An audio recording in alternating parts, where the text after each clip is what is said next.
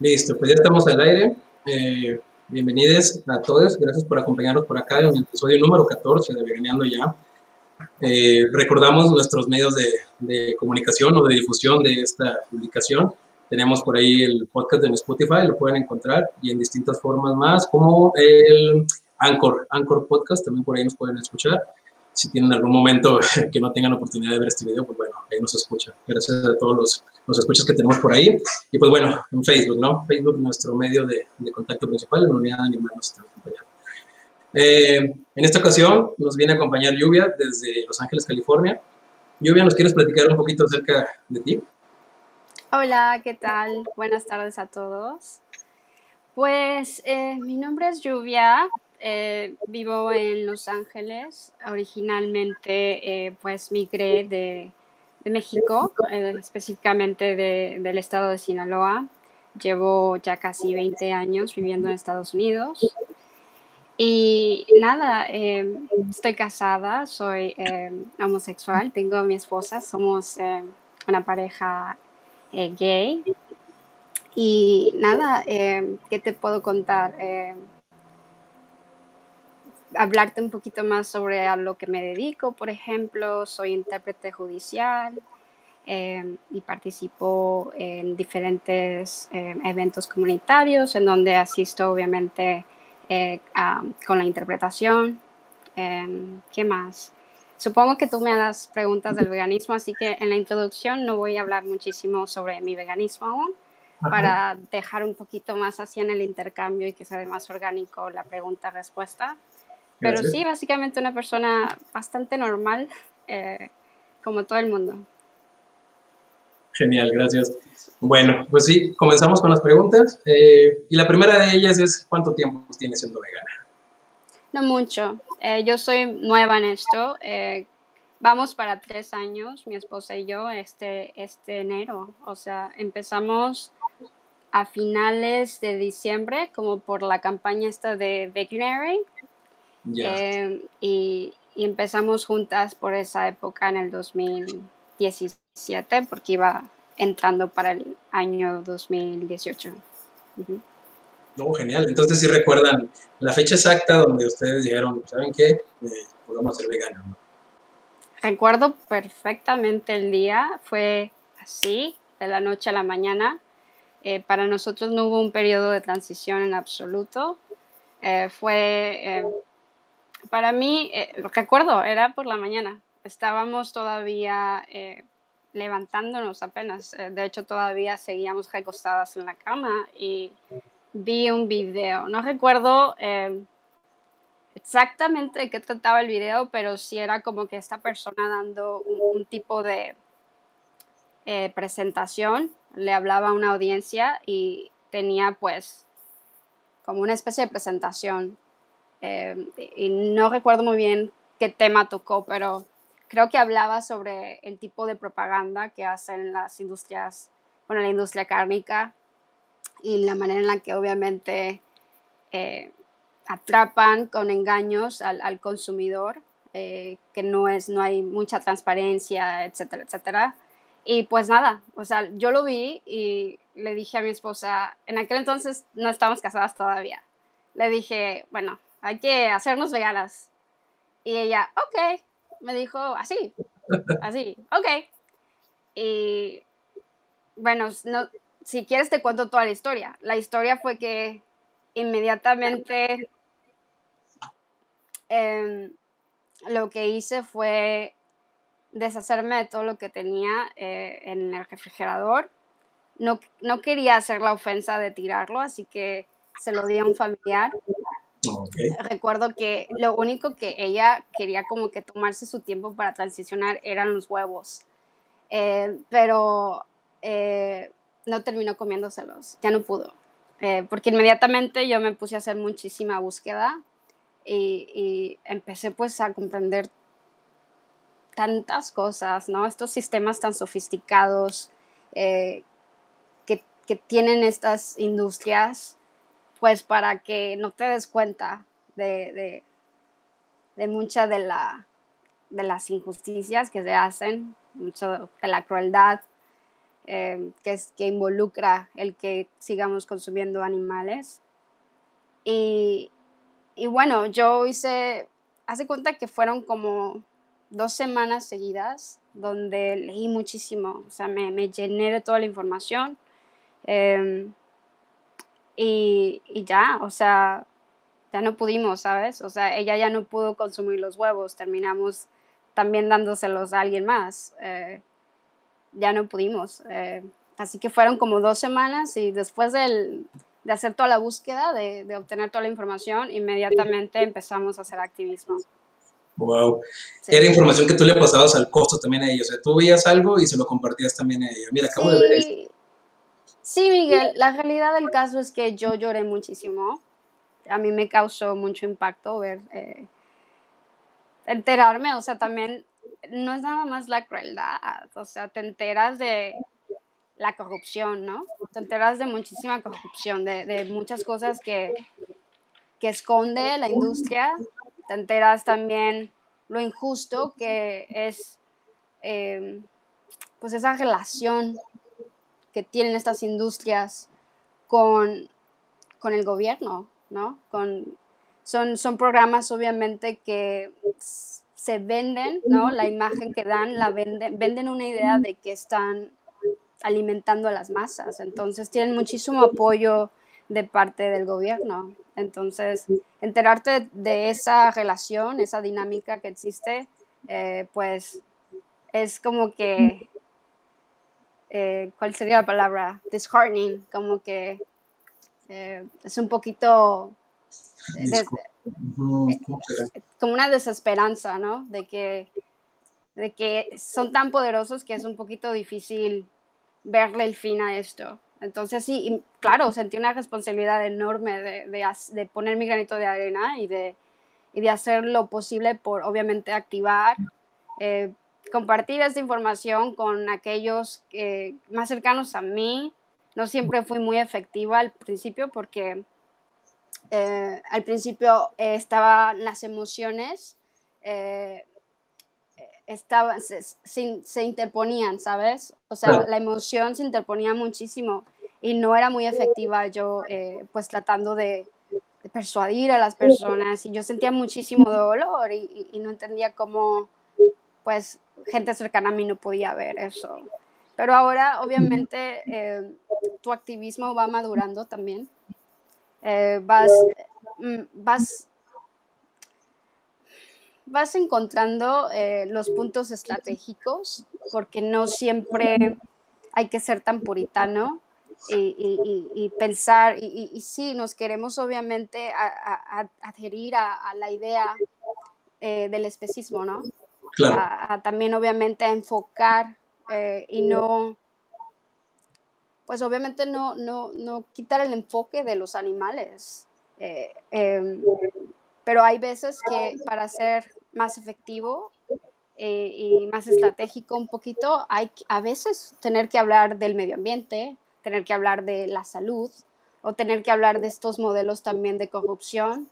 Eh, hablar, por ejemplo, ahora mismo un tema que es, que es relevante, el, la pandemia eh, está afectando a muchísimas familias eh, pues desprotegidas. eh, familias desprotegidas, familias, por ejemplo, migrantes indocumentadas que trabajan en estas plantas de, de, em, de, de carne, ¿no? Las, sí. en, en, las, en los mataderos.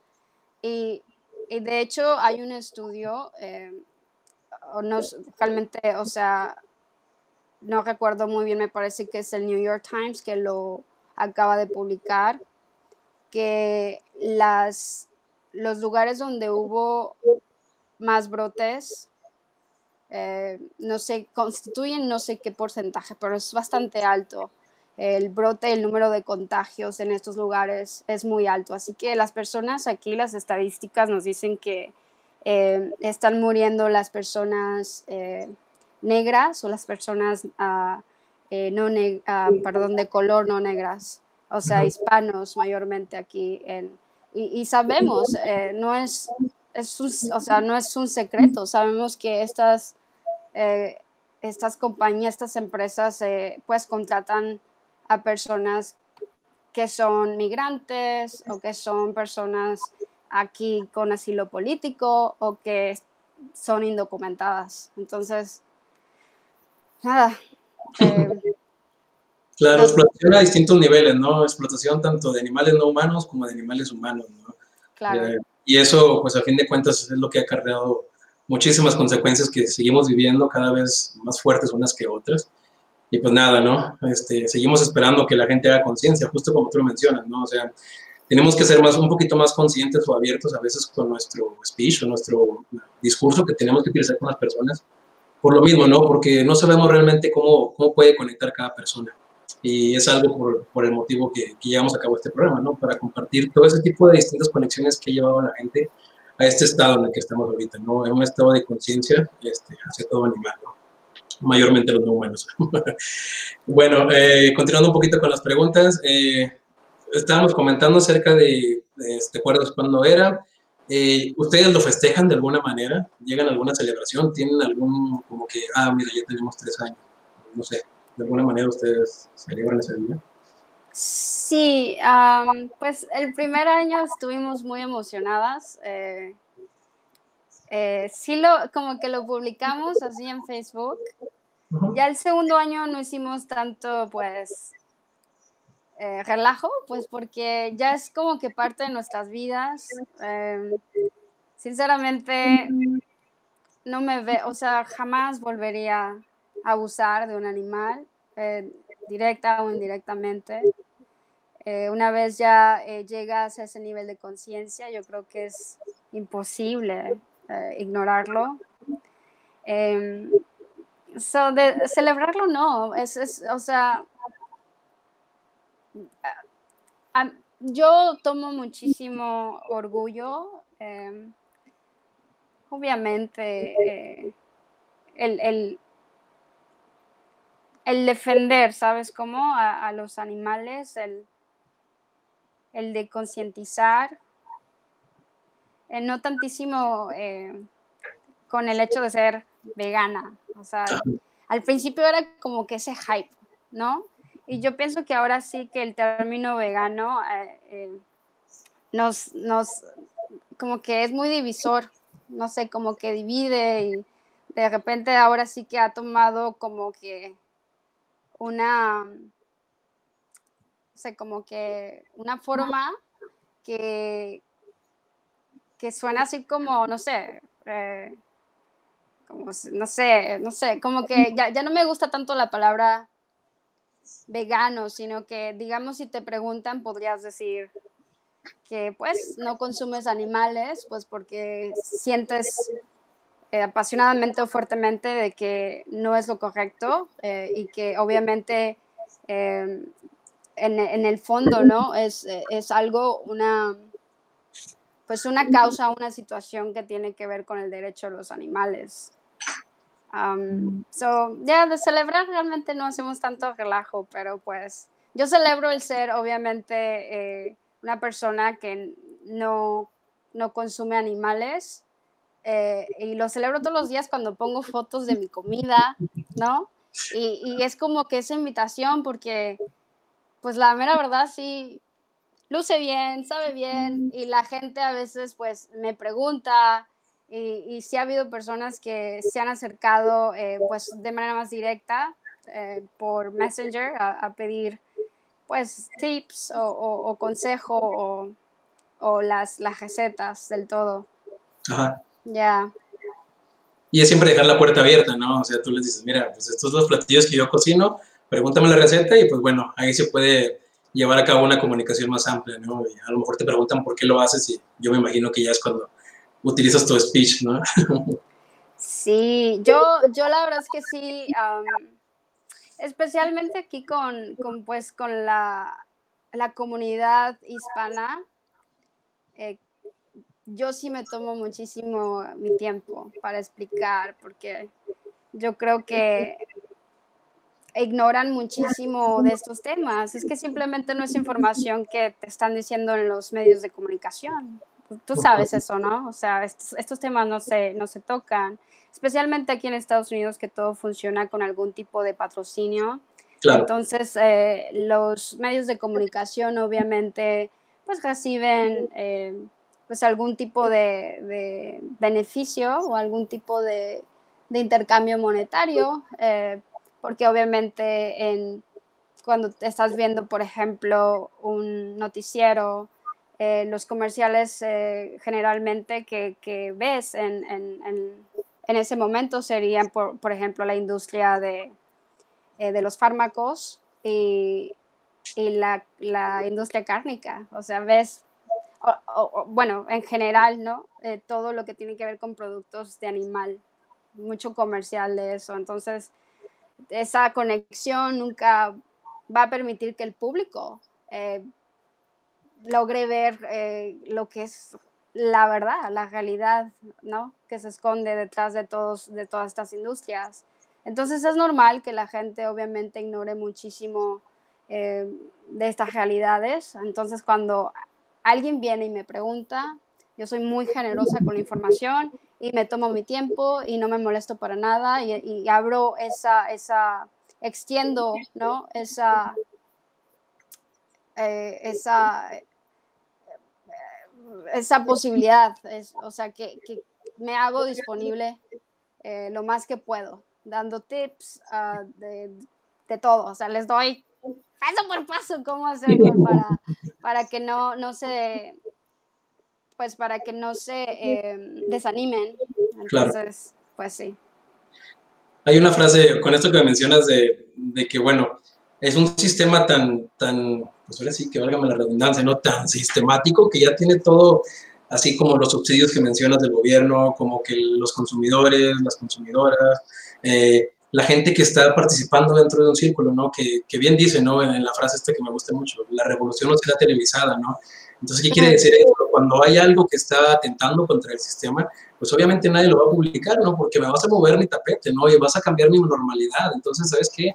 Yo no voy a hablar de eso, ¿no? No quiero que la gente cambie, ¿no? Yo quiero que siga haciendo, que siga consumiendo y que siga eh, promoviendo todo esto que me está generando, a fin de cuentas, algún tipo de, bien o recurso monetario, ¿no?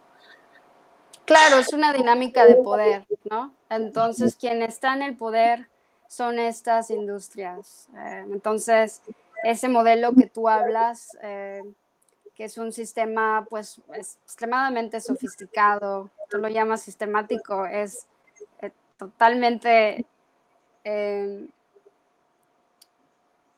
o sea, son casi, son difíciles de derrocar, pero no imposible. Yo pienso que por eso acá nosotros somos como una base,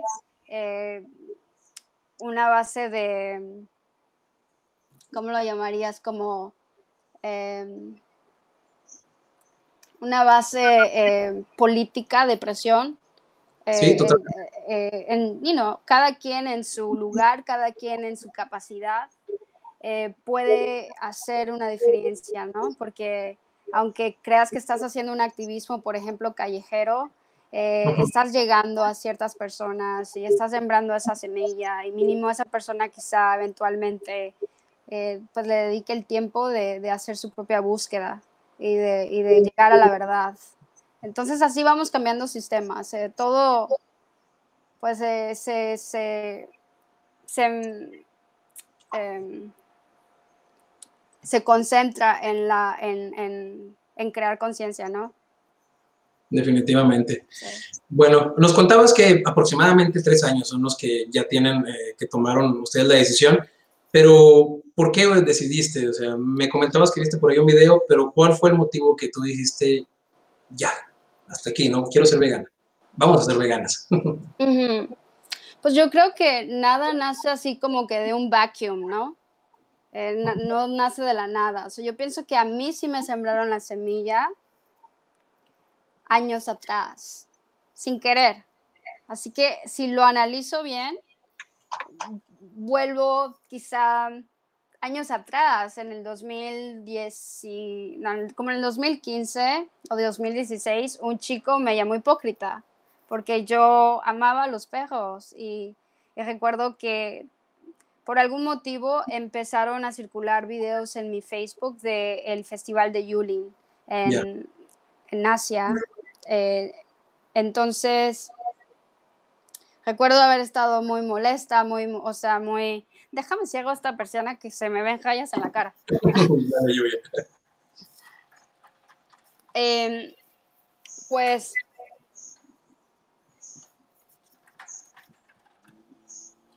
eh, ok. So, vi videos y, obviamente me impactaron muchísimo. Yo tenía pues a mis perritos y, y, y, me sentí muy mal y bueno, compartí compartí los videos y esta persona me dijo hipócrita.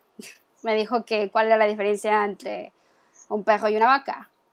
Y yo bien terca, dije, pues esos animales no son domesticados, hello. obviamente, como todo el mundo piensa igual.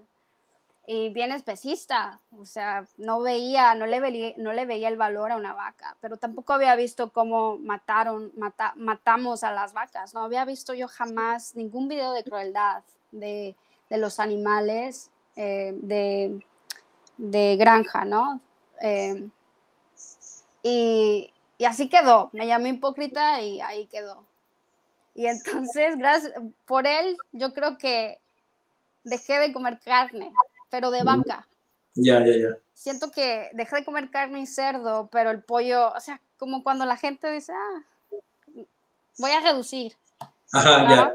Eh, Sí, y, sinceramente no es sostenible, no es sostenible cuando no haces la búsqueda, cuando no entiendes el por qué lo estás haciendo, eh, no es sostenible. Yo creo que eh, no duré nada, menos de un año, pero esa fue la semilla, ¿no? Esa fue la semilla.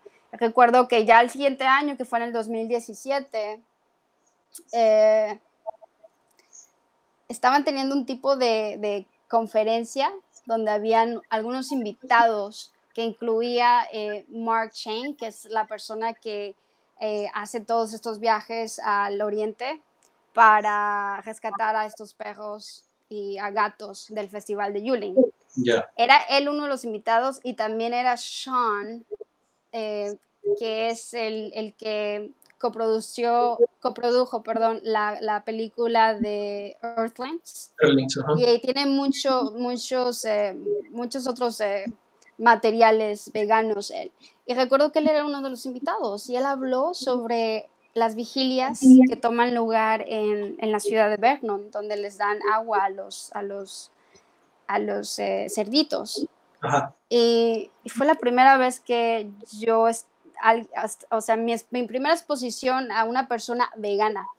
Nunca lo había escuchado en la tele, nunca alguien jamás me habló del veganismo, nunca nadie trató de corregir la manera en la que consumía, nada de eso. O sea, a lo mucho que esta persona llegó fue a llamarme hipócrita, pero esa persona no era vegano, no era ni, ni vegetariano ni vegano. So, supongo que tal vez, no sé, yo recuerdo cuando ya por fin me hice vegana, le hablé, le mandé un mensaje y le dije, oye, eh, he estado recordando mucho ese intercambio que, que me llamaste eso, gracias. Eh, quería saber si tú eres vegano. Y me dijo que no, y nunca lo fue, pero bueno, sabrá. Mm. Eh, el punto es que a mí nunca nadie me había hablado, nunca había visto la, la, la, la violencia, la crueldad, nunca. Yo creo que yo era el tipo tan o sea, tan inocente que ni siquiera tal vez hacía la conexión de que lo que me comía alguna vez fue un animal vivo. Yo creo que no sé, tal vez pensaba, como alguna gente piensa a veces que si traes cuero ya es porque ya la, la vaca ya está muerta, pero no se dan cuenta que están generando también obviamente la demanda. Claro. Entonces, yo creo que yo tal vez así pensaba, no sé, o no lo pensaba, no estaba en mi, en mi, en mi, eh, en mi consciente, no estaba consciente de esto. Eh, so, recordando específicamente, eh, obviamente la semilla ya estaba plantada y fue ese video, right? Eventualmente ese video que esta persona hablaba eh, sobre las técnicas que tienen estas industrias para manipular al consumidor. Eh, fue así, te lo juro, o sea, fue la semilla de años anterior que nunca, o sea, nunca realmente llegó a nada más, no, no exploré, fue como que esta persona me dijo hipócrita, ya no, eh, hice lo suficiente como para dejar de comer pues carne de res, pero nunca hice búsqueda, nunca, nunca me adentré en el tema y, y, así no vas a durar. Tienes que realmente saber por qué lo estás haciendo. Sí, em, totalmente. así fue, fue. Y ya en el video em, le dije a mi esposa y, de ahí fue dedicación completa a buscar la información y, no, o sea, no, no nos tomó nada de, de trabajo. Yo sí era súper carnista, ¿sabes? Consumía muchísimo producto animal, yo sí. Ella no, ella, ella de hecho la criaron medio, medio pues, diría, diría vegetariana toda su vida. Ya, esto está muy interesante, o sea, gracias a ese comentario y, y hemos, bueno, al menos hemos escuchado aquí este, en el programa y, muchas veces ¿no? también cuando conoces a activistas nuevos eh, que te comentan eso, ¿no? Que muchas veces eran incluso como activistas de los toros, que ya ves que hay mucha gente que está en contra de las corridas de toros, pero tampoco son veganos, ¿no? Son veganos. Entonces, hasta que llega una persona que les, les encara la realidad y dice, bueno, estás peleando por un animal, pero ¿qué pasa con los que te estás comiendo, no? ¿Qué pasa con los que están detrás de todo lo que estás haciendo, no? Y es como que muchas veces hay personas que sí toman en cuenta ese balde de agua fría que nos lanzan a veces, o hay otras que simplemente no dieron onda, ¿no? En este caso, a lo mejor si te hubiera llegado con un argumento distinto, eh, hubiera sido tu cambio más rápido, ¿no? Tal vez, hubieras pensado un poquito, oye, pues vamos a platicar, ¿no? Oye, sabías de todo lo que está pasando atrás, no simplemente hipócrita, ¿no? Y ahí queda, y hazle como puedas. o sea, Ay, Miguel, te, te juro que, ¿cómo me hubiera gustado que alguien me hubiera educado? en aquel entonces. Yo pasé 29 eh, años de mi vida no sabiendo de estas cosas y a mí me hubiese encantado que alguien me hubiera educado, de verdad. Totalmente, yo estoy igual que tú, bueno, yo por un año más, yo a los 30 años fue cuando decidí eh, cambiarlo, ¿no? Pero igual que tú, o sea, en esos 30 años nunca hubo nadie, alguien que me dijera, pues mira lo que está pasando, ¿no? Y segurísimo, o sea, si si después de 30 años o 29, que es en tu caso, que muchas personas dicen, es que ya estoy grande, ya no puedo cambiar, o sea, ¿cuándo es estar grande? O sea, todos podemos cambiar a cualquier edad, ¿no? Cuando realmente reflexionamos lo que nos están diciendo, reflexionamos la información, nos damos cuenta de los hechos y más, nos damos cuenta que no es necesario continuar haciendo eso, pues podemos cambiar, ¿no? Definitivamente. Sí, yo creo que son frases hechas que pues eh, la gente se aferra a este tipo de frases hechas de que así soy, nunca voy a cambiar, eso es falso. La gente evoluciona, la gente crece eh, con los años eh, y, se da de, a veces hasta de manera orgánica, con las experiencias que cada uno eh, vive. Así que sí, el cambio, claro que sí, siempre hay lugar para el cambio. Em, y no, no, sé, o sea, este, este tema del veganismo eh, yo sinceramente pienso que cuando las personas muestran un poco de hostilidad o, a, que les hables de esto, eh, simplemente no han visto la información. Simplemente realmente eh, responden de esa manera porque, no sé, hay, esto puede ser hasta psicológico, ¿no? O sea, el hecho de que personas simplemente se sientan tan amenazadas a, que, a que potencialmente se pueda cambiar su estilo de vida o su manera de, vida. Em, también hay cosas que a considerar, que hay personas que su crianza em, tiene algún tipo de... Existe esa conexión, por ejemplo, si fueron eh, creados en ranchos o si fueron creados eh, en familias que tienen ganado, ¿no? O que se dedicaron a este negocio, pues es, es, eh, es más como que eh, no quieren sentir que había algo malo con eso, que había algo malo con la manera que toda su vida, con la manera en la que han visto la vida, ¿no? Eh, toda su vida. Esa es la normalidad a la que han estado expuestos, ¿no? O sea, sí. Sí, definitivamente, porque hay, incluso hay como que polos, ¿no? En ese tipo de, personas, porque hay las que realmente ya saben y que están conscientes y que dicen, es que yo sé que ellos sufren, ¿no? Porque lo he vivido en carne propia. Entonces, nada más necesitan un empujoncito y ya cambia, ¿no? Eh, tengo conocidos muy cercanos que tienen familiares así en la ganadería y, cambiaron, ¿no? Porque, ¿sabes qué? yo conozco todo eso, ¿no? Y está del otro lado la gente que se aferra, dice, no, es que cómo voy a cambiar, ¿no? Porque pues esto es lo que me ha sustentado, ¿no? Esto es lo que me tiene aquí ahorita. Entonces, no puede ser posible que todo lo que haya hecho esté mal, ¿no? Entonces, pues se cierra, ¿no? Y es ese, esos bloqueos que a veces son los que, pues solamente ellos tienen la, la, opción, ¿no? O sea, la información ahí está, se les comparte todo, pero pues si no quieren cambiar, es algo que, que difícilmente podemos obligar, ¿no? Yo siempre digo cuando platico con las gentes en la calle, desgraciadamente no te puedo obligar, ¿no? Que más quisiera que pudiera obligarte, pero no puedo. Yo nada más te puedo dar información y tú decidirás qué haces con ella, ¿no? Pero sí. así Pues mira, Miguel, esto, esto, esto se va a dar obviamente, por eso te digo la importancia de que tiene cada quien en, eh, con el poder que tiene, con el alcance que tiene. Eh, es importante en cada, en cada sede, en cada sector, eh, tiene su valor, porque por una parte están los que hacen activismo eh, callejero, eh, están ahí tratando de concientizar, ¿no? pero sin embargo sabemos que lo que nos va, nos va a, a llevar, ¿no? Nos va a a ese punto que necesitamos estar, van a ser las leyes, ¿no? Entonces, obviamente, eh, no todos estamos pues capacitados en ese sentido para eh, poner presión política, para entender la legislación, para ser más eh, proactivos, involucrarnos más a nivel municipal y ese tipo de cosas. pero no, no tenemos que todos, obviamente, tener esa información o tener ese conocimiento en esa área.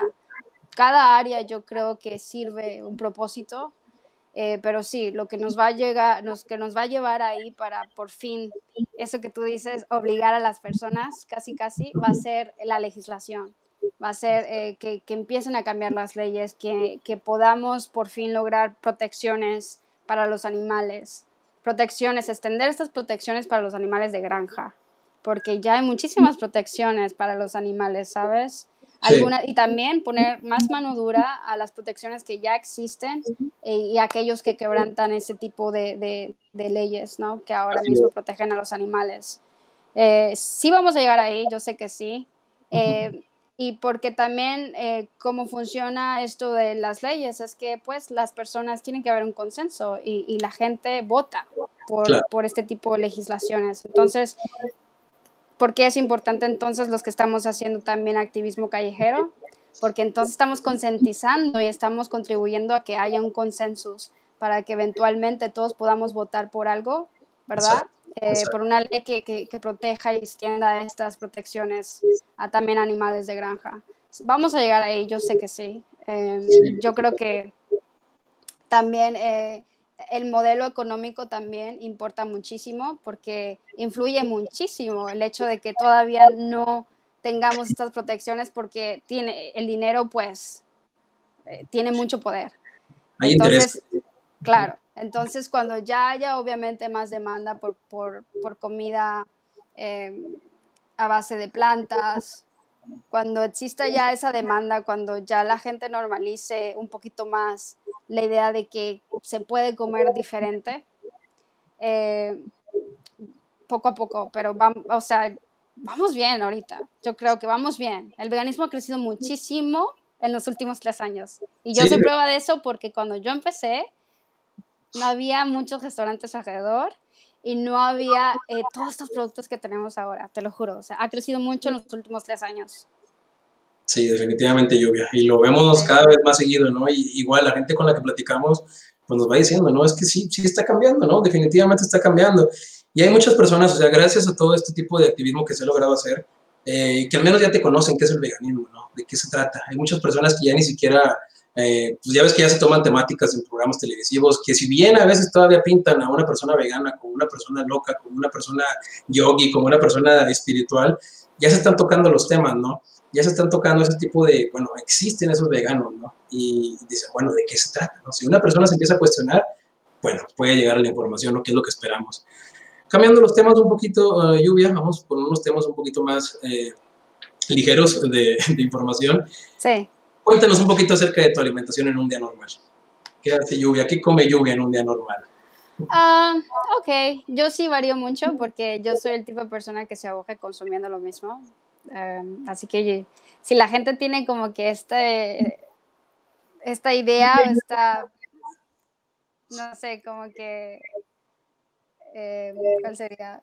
Bueno, como que esta idea de que los veganos eh, no tienen mucha variedad en, su, en sus dietas, eh, pues yo les puedo decir que no es así.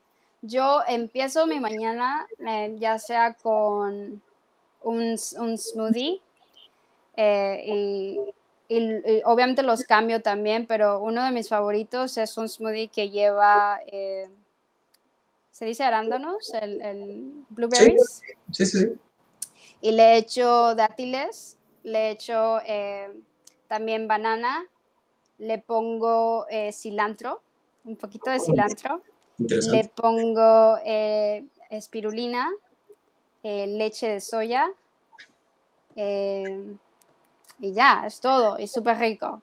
Es uno de mis favoritos. también me gusta muchísimo un yogur que es... Uh, que es sin, es sin sabor, es como agrio. Ya. Se hace cuenta como que un, un, yogur sin dulce.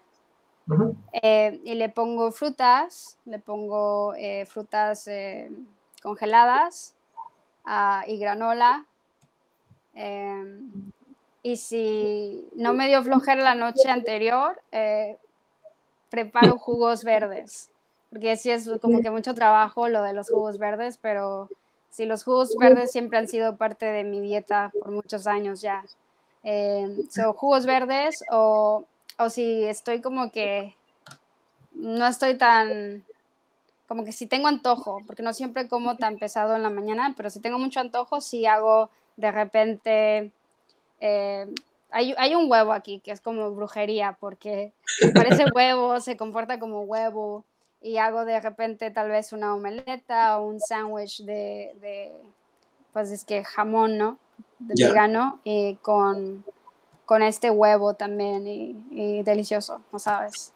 so, cuando me estoy sintiendo así como que, ah, hoy quiero comer así porque, no sé, como que es rico a veces la satisfacción de, no sé, como no sé, basto, con algo que se te antoje simplemente. Y pues cocino así con un, sándwich así de, eh, de desayuno eh, con huevo eh, y de repente unas papas que cocino que le echo pimientos y cebolla roja y le echo, ahora sí que no sé cómo se dice esto, rosemary. Ah, rosemary, fíjate que yo tampoco tengo la, mano en la Bueno, eh, lo sazono con eso y quedan riquísimas. Eso es mi desayuno. es Romero. Romero, ok, Romero, perfecto. Eh, y ya por, pues de almuerzo, uff, lo que me pidas, mi rey. O sea, yo cocino de todo. Eh, así que de almuerzo puede ser, no sé, o sea, lo que haya cocinado. Yo puedo hacer desde un bistec, eh, con carne de soya deshidratada o puedo hacer una tinga. Tú probaste mi tinga. Em, eh, puedo hacer un ceviche. Eh, encontré recientemente un ceviche, a mí, perdón, un, camarón que, wow, brujería también. Y queda súper rico el, el, el, el, ceviche, aunque el ceviche también queda muy rico con coliflor o queda muy rico también con palmitos. Em, así que no tienen siempre que comprar como que la imitación de alguna carne, sino que también, o sea, hay otras, otras cosas, otros productos que puedes usar y queda muy, muy rico. Em, ¿Qué más? Em, y ya pues uh, de cena eh, casi siempre es algo también ya muy ligero. Eh, mi esposa especialmente, ella es de consumir muchas ensaladas yo no puedo. O sea, yo no puedo. Yo, yo soy, es que no sé, me encanta ponerme creativa en la cocina y también esa parte pues mexicana en mí. O sea, y también siempre, no sé por qué, pero cuando yo, cuando yo cocino, siempre tengo en mente un poquito a mi audiencia, un poquito, sí. No sé si, sí, porque sí lo muestro. Yo lo muestro y es porque es mi manera de llegar a las personas y de decirles, mm, mira, se ve muy rico. Y, y, es que no hay platillo que yo no pueda veganizar, sinceramente. O sea, si alguien me dice, ah, pero vegano, pues no puedo comer birria. Pues claro que puedes comer birria y lo puedo organizar también.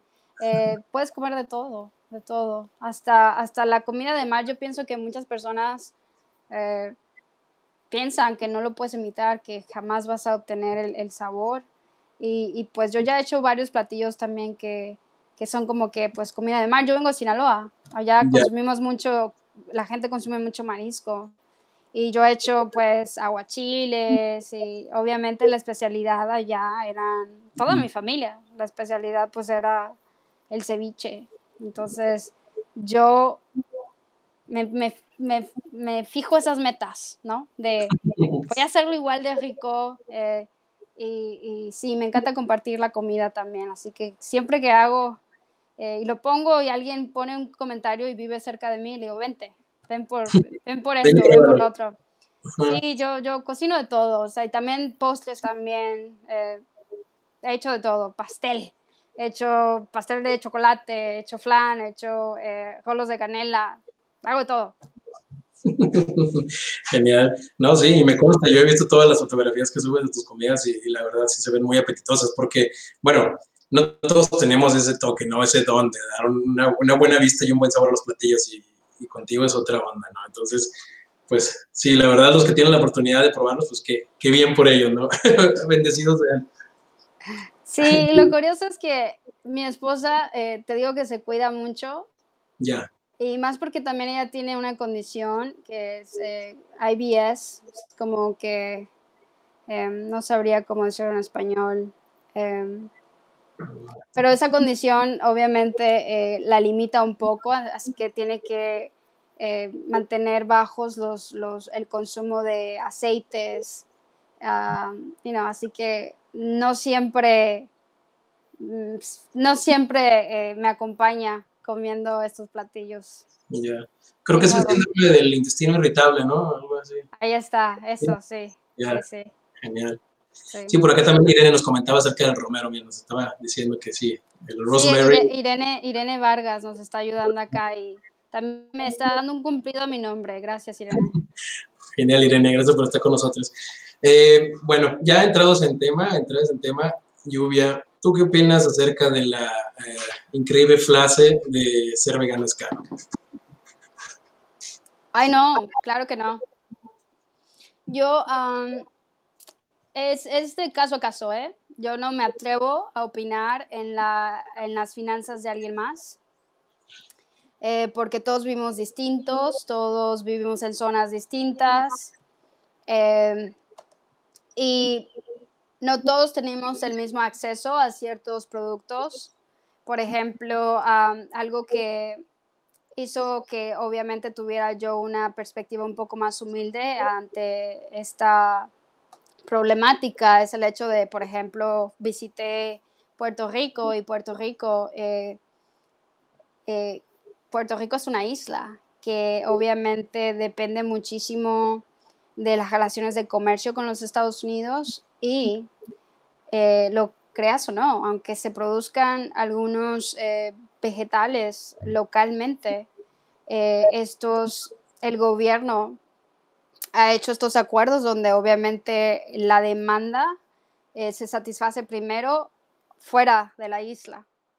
Entonces, las personas que viven ahí, que son nativos, locales, terminan pagando a precios muy, muy altos por los vegetales.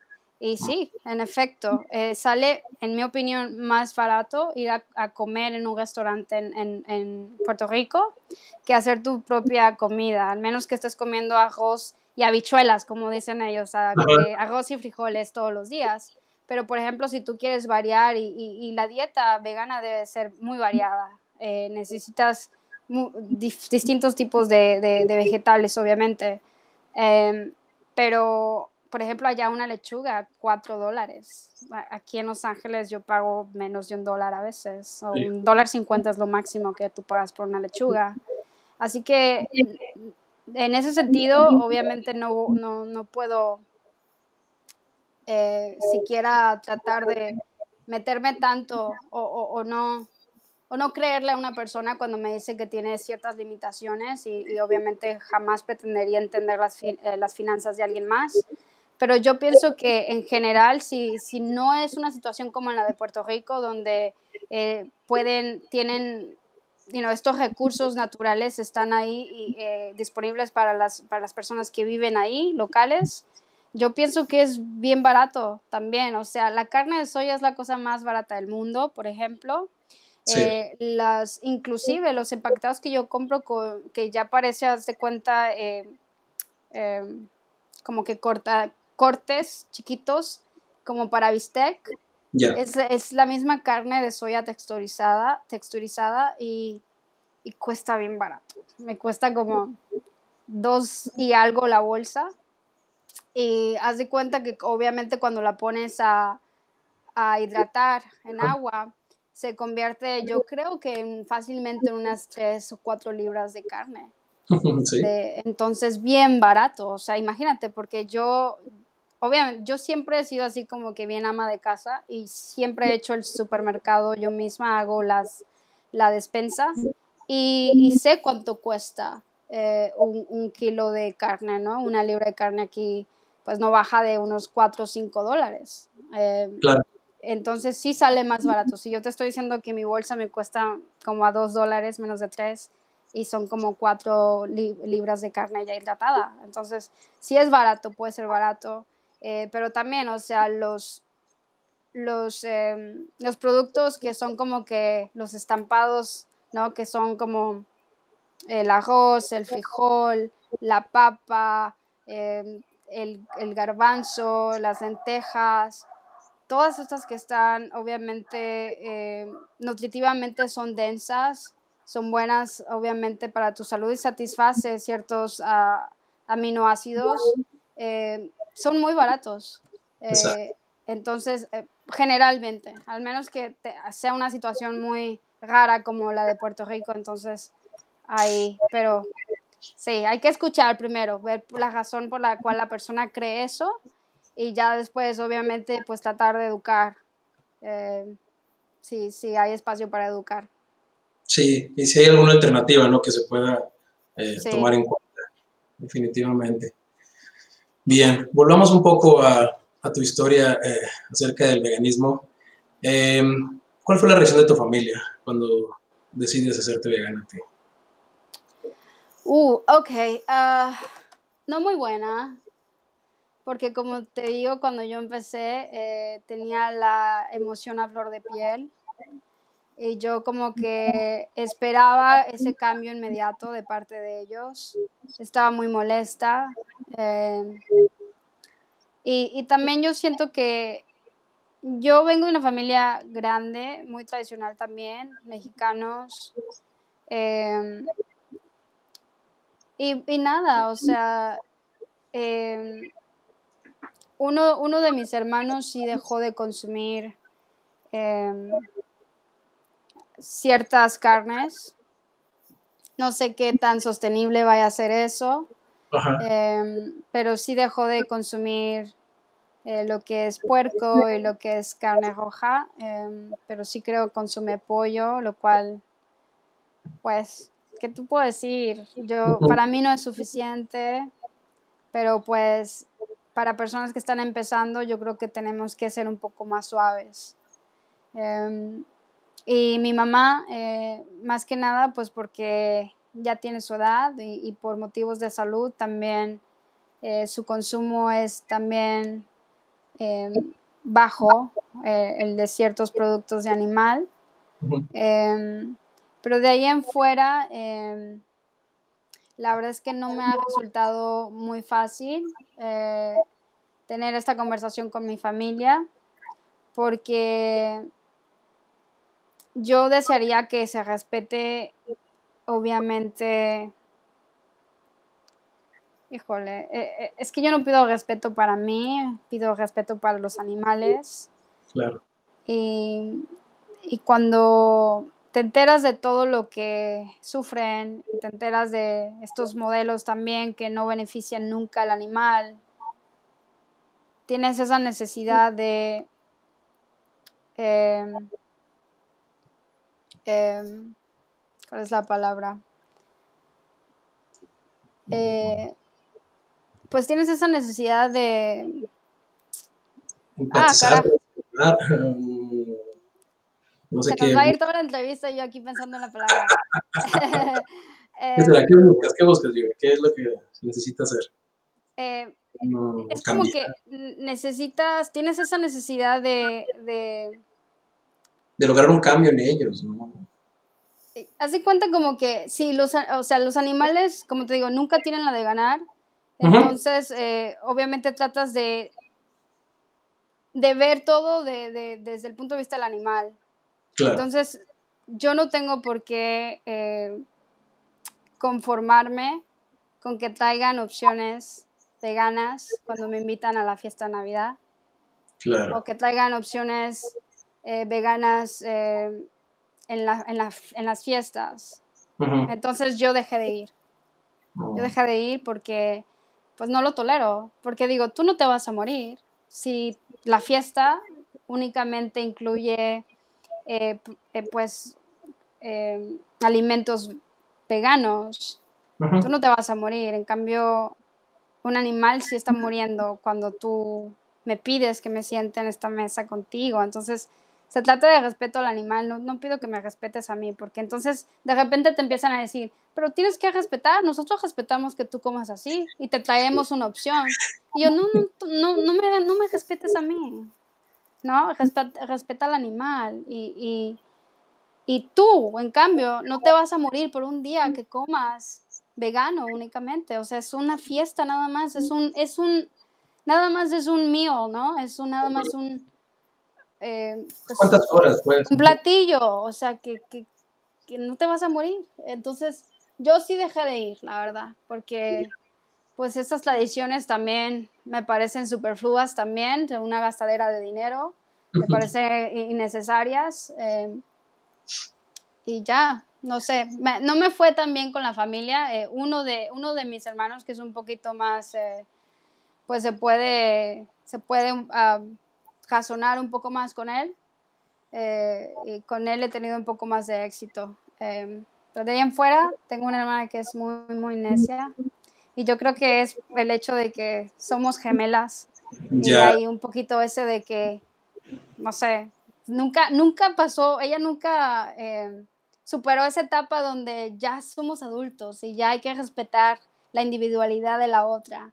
Y yo pienso que ella no, no ha superado esa parte, todavía siente que es la chica adolescente que peleaba con su hermana eternamente, no sé. Imagínate que la tuvieras del otro lado ¿Cómo que del otro lado? Sí, o sea, que también ella fuera vegana, o sea, con esa ímpetus que tiene por sus cosas. Sí, no, pues sería bueno, pero no, lastimosamente no es así. Bueno, pues no, hay que esperar la esperanza, ¿no?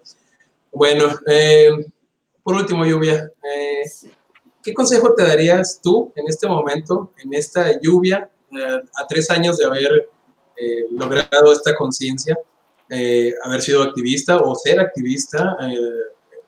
tanto en la calle como en, tu cocina, ¿qué consejo le daría a la lluvia antes de ser vegana?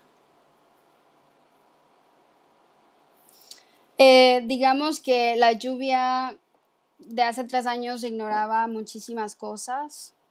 Entonces la lluvia de hoy que de verdad sí se siente, eh, sí se considera eh, una persona ya un poco más informada. Eh, em, pues la lluvia de hoy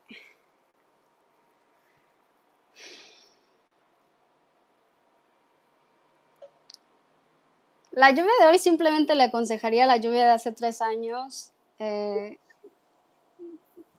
eh, que, que, se haga vegana, ¿no? así, de a mí nunca me lo aconsejaron, a mí nunca alguien vino y me lo dijo. Eh, la lluvia, la lluvia de hace tres años, ah, wow, vivía en autopiloto, no, no cuestionaba mucho, eh, no sabía mucho de nada. Em, así que más, de, más que un consejo, pues obviamente yo hubiera deseado haber, haber tenido más exposición, la exposición que tengo ahora, haber sabido todo lo que sé hoy. Em, sí, o sea, tres años, suena, suena como que, no sé, em, haces mucho con tres años. Eh, o sea, si yo ya he cambiado la forma de pensar de una persona, ¿verdad? Eh, serían tres años más, entonces serían tal vez el doble de personas que ya hubiera yo logrado o alcanzado, ¿no? Haciendo ese alcance a esas personas. Pues sí, sería padre, que sería de lujo que pudiéramos hacer eso, sí. ¿Y yo te puedo hacer preguntas a ti o no? pues si quieres preguntarme algo, estamos... Pues esa, esa pregunta, ¿qué, qué le... ¿Qué consejo daría? Miguel, ajá. Cuestiónate todo, cuestiónate todo, Miguel, porque precisamente lo que estás diciendo tú, o sea, de que estamos en piloto automático, es algo bien, en estos momentos para mí es frustrante, demasiado frustrante que, que muchas de las personas, y, yo siento que un, un, uno de los pretextos o, o de los... Eh, ¿Cómo, ¿Cómo lo puedo expresar hoy también? Otra media hora, no estamos para la palabra. Eh, de los motivos por los que a veces la gente se cierra es porque estamos atentando a su comodidad, ¿no? Cuando en el momento que tú le vas a cambiar, que le vas a decir, tienes que buscar otras cosas, tienes que cambiar tu alimentación, tienes que dejar de hacer esto, la gente va a decir, no quiero, ¿no? No quiero esforzarme un poquito porque no tengo tiempo, entre comillas, ¿no? Y siento que son de los motivos más grandes que dicen, es que ¿por qué? ¿Por qué voy a tener que cambiar yo? No estoy haciendo nada malo, tengo X número de años haciéndolo y no ha pasado nada, ¿no? Entonces, todo ese tipo de cositas de no cuestionarnos las cosas, híjole, está, está bien, bien cañón, porque somos parte de, de, una, de una colita donde vamos todos formados y, y, no nos cuestionamos nada, ¿no? Vamos así con, con los ojos eh, enfocados solamente hacia enfrente y consumir, consumir, consumir, consumir, consumir, y dices, no manches, o sea, si me hubiera dado cuenta de esto 10 años al menos antes, o sea, cuánto no hubiera cambiado, ¿no? Tanto mi, mi forma de consumo como mi forma de ver las cosas, ¿no? Entonces, eso, ¿no? ese cuestionamiento intenso, o sea, inclusive el mismo cuestionamiento es el que nos lleva a cambiar este enfoque que tenemos ahora de, de nuestros discursos, ¿no? Cómo podemos hablar de manera distinta con las personas, pues nos lleva al, cuestionamiento, ¿no? De, oye, ¿realmente lo que estoy haciendo está, sirve de algo? ¿Esa persona se va a cuestionar también o simplemente la estoy juzgando, ¿no? Entonces, pues nada. ¿Qué opinas? Pues sí, totalmente, le diste en el clavo. Eh, eh, ese sería el consejo, ¿no? De decirle a la gente o decirte a ti mismo, a la versión de ti eh, que ignoraba tanto, cuestionate todo. Pues yo creo que le diste en el clavo. Muy, muy, that's very wise. o sea, muy sabio. Sí, hombre. Sí, sí. Pero como dicen, ¿no? Que casi siempre somos más sabios cuando ya somos de más edad, ya vamos acumulando años. Pues sí. Y es lo que me conflictúa, ¿no? Porque dicen, bueno, es que ya estoy muy grande, no puedo cambiar. Bueno, yo quería decir, yo, yo quisiera pensar que es al contrario, ¿no? Ya estás más grande, ya puedes razonar las formas de otra, las cosas de manera distinta, ¿no? Yo quisiera creer que, que así es, pero hay cada cosa que nos encontramos, Livia, que, que no más que pues como te decía al comienzo, yo no creo en eso, yo creo que son frases hechas, que la gente se mete en la cabeza y se convence de eso, son frases hechas. Eh, escuchar de que eh, en inglés decimos que no puedes enseñarle un nuevo truco a un, a un perro viejo, ¿no? Eh, y no, no, o sea, claro que no. yo, mi perro, Chewbacca, llegó a mi vida llegó a mi vida ya viejito, mi bebito. Eh, ya estaba viejito, llegó todo, todo malito, en muy mala forma. Yo creo que comía no sé qué carajos en la calle, pero venía malito de los dientes y todo. Y, y le, enseñábamos trucos nuevos, porque él veía como mi, mi perrito sabía eh, ya trucos, porque tenía otro perro. Sabía trucos porque lo premias, ¿no? Con, con algo de comer y, le enseñamos y aprendió. Así que, claro que la, o sea, la, la, ¿cómo se dice? La analogía que estoy dando o el, el, ejemplo que estoy dando no tiene que ver con humanos, pero igual, de verdad, soy, creo firmemente que es una frase hecha. La gente cambia, claro que sí, y la gente eh, al obtener más información, eh, también yo pienso que, eh, pues, se, se, se, vuelve un poco más pues nada, informada, es la, es la palabra, más informada y, puede tomar decisiones más informadas y claro que puede cambiar. Todos, todos podemos cambiar. Todos, exactamente. Bueno, Lluvia, pues no hay nada más que agregar, eh, solamente agradecerte, muchísimas gracias por haber aceptado esta invitación y por platicarnos un poquito acerca de ti y de tu vida. Sí, Miguel, gracias por invitarme. Eh, espero no haber sido pues muy, muy digamos, las respuestas espero no hayan sido muy largas y que haya hecho sentido. De repente me voy en un viaje. Todo perfecto, ya todo perfecto. Ok, Miguel, cuídate mucho y gracias otra vez. gracias a todos por habernos acompañado aquí más. Nos esperamos la semana que entra y, y Homero ya estará de nuevo con nosotros en el próximo programa. Nos esperamos la próxima semana. Hasta luego. Bye.